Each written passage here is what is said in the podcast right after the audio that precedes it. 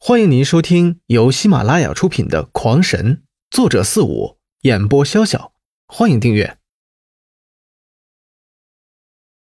第五十七章，他活得很累，这是刘辉对他的评价。在刘辉心里，这样活着还真不如死了，所以第一个试验品便选了他。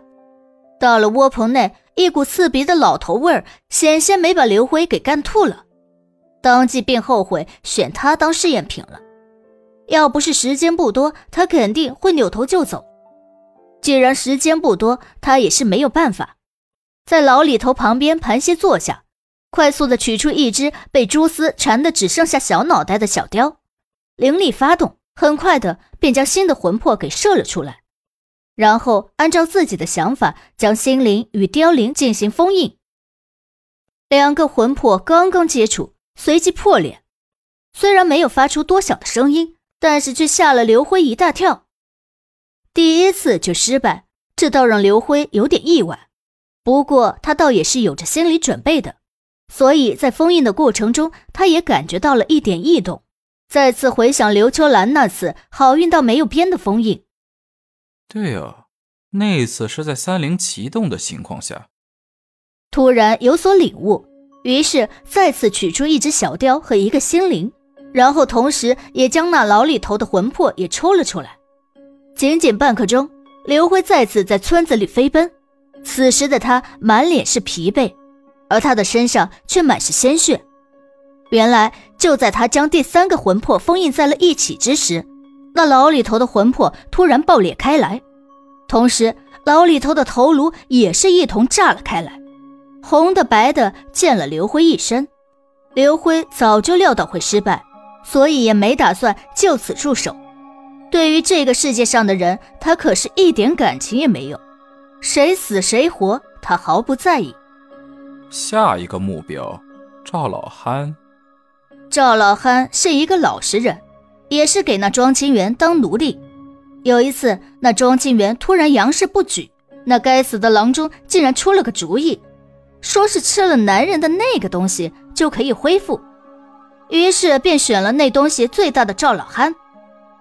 被净了身本来就已经不幸了，但是由于缺少医药，伤口发炎，直接让赵老憨失去了两条腿，现在也只能坐在一个木板上四处讨要生活了。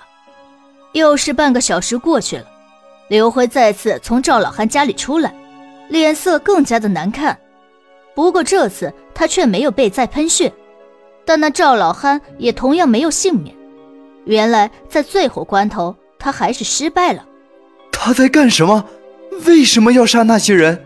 这时，在刘辉家的密室之中，终于有人忍不住问了出来：“嗯，以老朽多年对灵隐之事的了解，我猜他是在试验为人追加出灵。”一个银刀宗的人，一手捋着胡子，一脸沉思着道：“当下便是一片的吸气声，而下一刻，大家都把眼睛瞪得老圆，死死地盯着刘辉，生怕错过哪一个细节。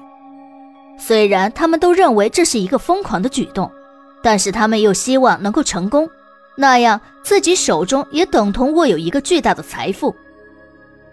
第三家是一个孤老婆子，没有名字。”她一辈子生了很多个孩子，可惜的是，因为贫困，一个也没有活下来。她因此也变得浑浑噩噩，犹若疯子一般。年纪明明才三十几岁，看起来却足有六七十岁一般。她的一生都是不幸的，或许她活着就代表着不幸，但是这种不幸却到今天晚上便结束了，因为刘辉成功了。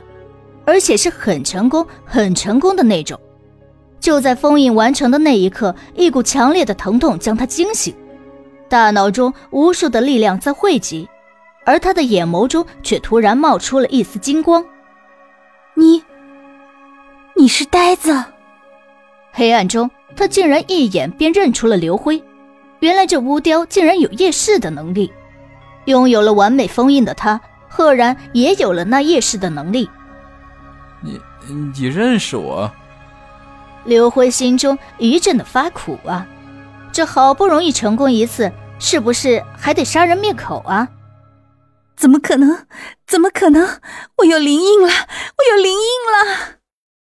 他并没有听刘辉的话，他此时却因为自己的变化而惊呼。听众朋友们，本集已播讲完毕，请订阅专辑，下集更精彩。